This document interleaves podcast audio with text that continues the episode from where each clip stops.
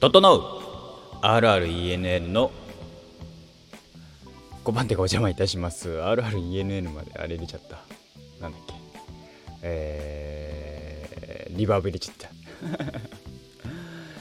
はい。どうも皆さん RRENN と書いてレンド申します。よろしくお願いいたします。と時刻は、えー、3月22日朝の9時でございます。さあ、えー、こっからの時間は、えー、ただただのんびりドラマを見た話をするという話でございます。いやついさっきまで真剣にちょっとゲームしてたので体が痛いっす。はい。えー、時刻はですね、えー、リアルタイム12時を回ったところでございます。さあここからはですねのんびりやっていくわけですけどもお話しさせていただくわけですけども、えー、今の月曜9時ミステリという流れを見ております。面白いです。月9でさここまでなんだろう。真剣に見てんのすごい久しぶりかもしれない。ね、まあ、月曜9時ってねドラマで言ったらさもう何レジェンド的な立ち位置じゃないですかねそれも含めて非常に見てて面白いなぁなんて思うわけですけどもえー、何ですか？ミステリーという中で、まあ、原作あの漫画原作があるんですよね。えー、前、えー、前じゃねえや現状10巻までですかね、えー、出てるらしいですね。その中でえー、っとの今の今何巻までやってんのかな？分かんないけど。ね中で、えー、の話だと、まあ、先週ねすごくえー、なんかすごい切ない終わり方をして今日が最終回でも、ま、なんか問題なかったんじゃねえかみたいなね。先週がもん、ま、最終回でも特に問題はなかった。っていうような感じでしたけども。まあ来週が、えー、最終回ですけども。いや見ててですねすごい本気っぷりが伝わりますよね。それはなんかえー、っとガロくん犬堂ガロくんえー、なんだっけ翔くん前の名前はガロくんが出てきたタイミングで、えー、また介護するみたいな、えー、また会うよみたいな最後だったんですよねガロくん編がした時にあのその総集編みたいのがパンパンパンってテンポよく、えー、今後やる話のねのも含めてテンポよく、えー、なんか流れてた時にもう撮ってあるんだなーなんてことじゃないですか。それあの次やる話2話の話3話の話みたいなあじゃあ3あれそこまで3話だから、えー、4話以降の話もね細切れにして撮れてるってことはああもう撮れてるってことだと思ったらですよあのー、撮影してたのは去年みたいですね。ねすごい。それでいてあのー、かなりキャストが豪華で1話1話出てくるねえー、ゲストゲストの俳優さんがみんな豪華。もうなんか月9が本気を出したみたいな感じですねなんて思って見てるわけですけども。ねえっ、とまあそれだけ当てに来てるっていうのもあるのかななんて思って。須田君のあのキャストに関してはなんか賛否があるらしいですけど個人的には別にあなるほどなって。その須田君がならできるかなみたいなキャラですねなんて。なんとなくふわふわっと思いましたけどね。ああいうつかみどころがないキャラクターはよくやってるなぁなんて思いましたけども。えー、含めて今週がえー、切り裂きジャックでしたね。えー、っとなんだっけ？なんとかゲントん？何？なんだっけ？忘れたけど。まあえー、もともとは、えー、なんだっけえー、っとガロ君の妹。原作では姉あのお姉さんですよね確かね、えー、犬堂愛理。愛理？愛理だっけ？愛理じゃない気がする。なんだっけ？ねまあ妹妹ですよね。えっ、とあのなんだっけ？白石麻衣さんがやられてますけどのキャラが、えーこんえー、の死の真相死んだ理由は、えー、出てるんだけどおなんかなんだっけえっ、ー、と香川県のなんとか図書。で、えー、ジューに頼もうっていうのはジュートっていうのは何だったの誰だったのかっていうところから話が進んむっていうのが今回の話ですよね。すいませんね。ざっくりですね。えー、見てはいますけどあの言語化するのが難しいですね。まあえー、その妹が探していたジュートとは誰なんだっていうのが話がで始まって今回、えー、で、えー、そのジュートっていうのが誰だったよっていうところまでが分かるのかな。僕的にはですねそのいろいろ出てくるじゃないですか。ゲージでえー、た、えー、刑事側で船越さんが出てきてで今回の、えー、出てきた女性の方でこんで女性の方で10でつくからあのねあの見た時にあこの人がジュートなんじゃね？って一瞬思ったの。この人がジュートなんだよきっと。とか見ながら見てたら全然違くてしっかりジュートはいたししっかり結構あのー、狂ってたしあのー、見てて面白かったですけどね。視聴率もなかなかいいらしいですね。多分あのー、最後までねあの誰あのなんだっけ？えー整君は須田君じゃない方が良かったみたいなこと言う方はいらっしゃるんでしょうか？そこはねもうねしょうがないですよ。実写のキャストにね文句はね。えー、鋼の錬金術師か。まあまあまあまあまあまあまあまあ。で出てくる話がすごくねその整君の話がでね喋る言葉が確かになーって思う話ですね。この、えー、ミステリーという流れというストーリー。見てて面白か面白いですね。でもなんだっけ広島編はやらないんだね。あのー、印象派展次の会場広広島？広島でいろいろごたごた2巻3巻の話ですけど、まあ、ぶっ飛ばすんですね。でもなんかあの感じだとあの新幹線での出来事はやるんだろうなみたいな原作2巻ぐらいであった、うん、話は。で子供だったことは忘れるって。親になったら子供だった頃は忘れて親になってしまう。でも子供の経験してるから子供の立場で喋ってますみたいな。なるほどなーなんて思いましたね。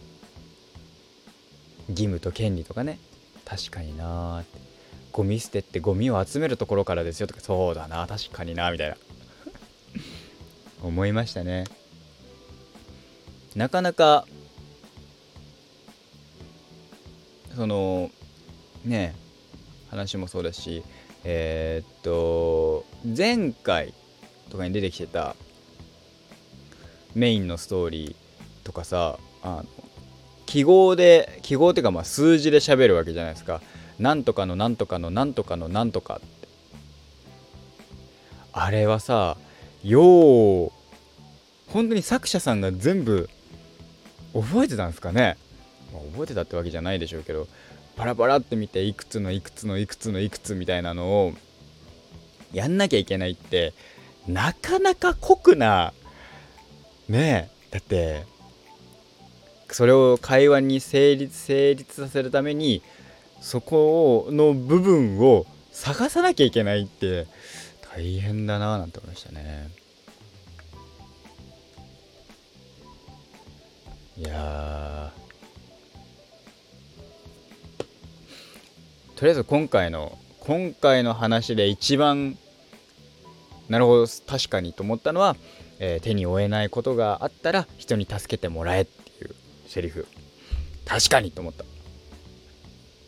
その通り。俺は基本的にね、あの、手に負えないことが起きた時にねパニックになるからね。誰かに何かを助けを求めるというのがですねすっごい苦手なんですよね。とは言いつつ助けを求めなきゃいけないんですけどね。しっかり助けを求める時は求めますけど。ねえ。まあ普通にこの話は。であのさ切り裂きジャックっていうのでさ役でさジュニアさんが出てくんのがさめっちゃ笑ったんだよね。えっとドラマ何話だ？えー、っと3話がガロくん4話が三角のキーワードは33のやつ。3話4話5話か。5話で出てきた話か、えー、小日向さんが出てきた回か。でさえー、っとなんだっけ。あのー、ジャッ切り裂きジャック。なんとかゲントが出てきた、えー、時にさキリジャックっつってさジュニアさんが出てきたのがすげえ面白くて。確かにジャックナイフって言われてたけどつって。ねえそれを見てなかなか面白かったですね。なるほどなーって。そうきたかとか。まあだから風呂光さんしかりね池池本さんとかもねすごくキャラが立ってて。ほんとなんか久しぶりに月9面白いと思いましたね。最後に俺ちゃんと見た月9って何だろうと思ったら多分ヒーロー2よ。2回目のヒーローの方ね。なんであのさ栗生さんのさ栗生さんの栗生さんだね。キムタクだね。多分それ以降で多分見てんのはあんだよ。記憶に残ってない。それ以降の月9は多分見てるはは見てるはず。ちょいちょい。見てるものはあるはずなんだけどみなんか覚えてない。しっかり見たのは多分月9はヒーローがラスト。もう何年も何年前よ。ヒーロー2に関しては録画してたしね俺ね。クリュウさんのえー、なんだっけ。あれなんて言うんだっけ。あの雨宮とかのえー、立ち位置。あそこは別になんか検事じゃないんだけど検事になるんだよね最終的にね。すげえなーなんて思ったな。面白かったなヒーローはねヒーローは好きです俺。じゃなくて、えー、ヒーローじゃなくて今回はミステリーという流れか。ミステリーという流れは主人公がいいね。僕は好きです。ああいうなんかつかみどころがないタイプの、えー、話。すごく好きです。主人公。あのつかみどころがあるようでないキャラっていう。それこそなんだろう銀玉の銀さんとか。すげえなんか弱点だらけだしつかみどころがあるんないわけじゃないんだけどじゃあいざ戦うとかなった時にすげえ斜め上に行かれるからなんだなんだあいつつかめねえなみたいな感じになるキャラクター。まあ冴羽亮だとか亮ちゃんも好きだし。含めてね食えないやつっていうのはなんか僕は好きですね。それが主人公でえー、ねまあいろいろ事件に巻き込まれがたねまあ、そういう意味じゃ整君に関してはあのねえー、っと急にいろんなところに巻き込まれて大変だよね。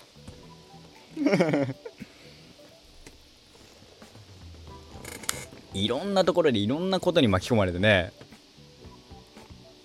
いやまあそうしないとさ話がさできないからしょうがないんだけどさ。とはいえじゃない？急に12年でバカすかバカすかあの話にいろんなところにあのー、巻き込まれて。ねそのまあひょうひょうとした主人公って割となんだろう描くのって難しいですよね。そのどういなすといなし方ってすごくむずが大事これまあこういうやつって本当にワードセンスとかさ話の持ってき方一つだからさ、えー、すげえ作り手メインで考えちゃうとさひどいなあれなのかもしれないけどえっ、と例えばねなんだろうな。喧嘩を売られました。まあカツアゲに遭いましたって言った時にえー、カツアゲはあれか。わかんないや。でもそうそういう状況下でいなし方ってそそれがやっぱひょうひょうとした主人公のね一番の見せどころだったりもするから難しいなって。考えたりもするんですよ。自分もさそういうの好きだからさそういう物語あったらいいなと思ってさ考えたことはあるんだけどいかんせんね俺はつかみどころが多すぎるからねつかみどころがない人間をね描き方が分かんない。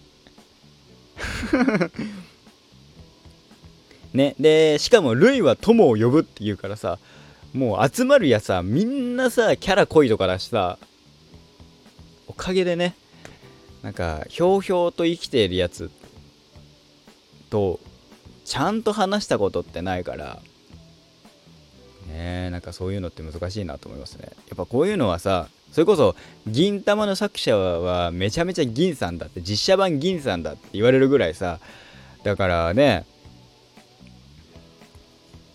僕が何か書くとどうしても良くも悪くも話はできるけど人望がないキャラクターが出来上がるっていう悲しいね。落ち着くしね。ミステリーという中で今度次で最終回ですか。話戻すけど。あれだから着地は今だから風呂光さんが危なくてえー、でいわゆる銃とジュートにガロ君。ガロ君はジュを気づきジュを止めようとした。ただあのねなんか殺人殺害現場をねのうんぬんの時の絵面のカオスっぷりはすごかったけどね。ね。わーわーわーわーとか思いながらすげえカオスとか思いながら見てましたけど。ね。だからあれはケツはとりあえずね間違いなく銃とは予告的にはジュートなのか。あれはえー、ガロ君と共にいる感じだしな。ジュートって言っちゃいけないのか。北村匠海君は北村匠海君つっちゃった。盛大なネタバレなんだけどさ。北村匠海君はえー、っとなんだっけ？えー、っとガロ君とガロ君に拉致られる拉致られるのかな？わかんないけどあれなる。ってなるとガロ君はえー、っと逃亡に手を貸すことになっちゃうんだよな。また罪を重ねるわけだなあの人。ってなったら落としどころは何なんだろうね。とりあえずあのなんだっけ。逃げる。逃げるじゃねえや。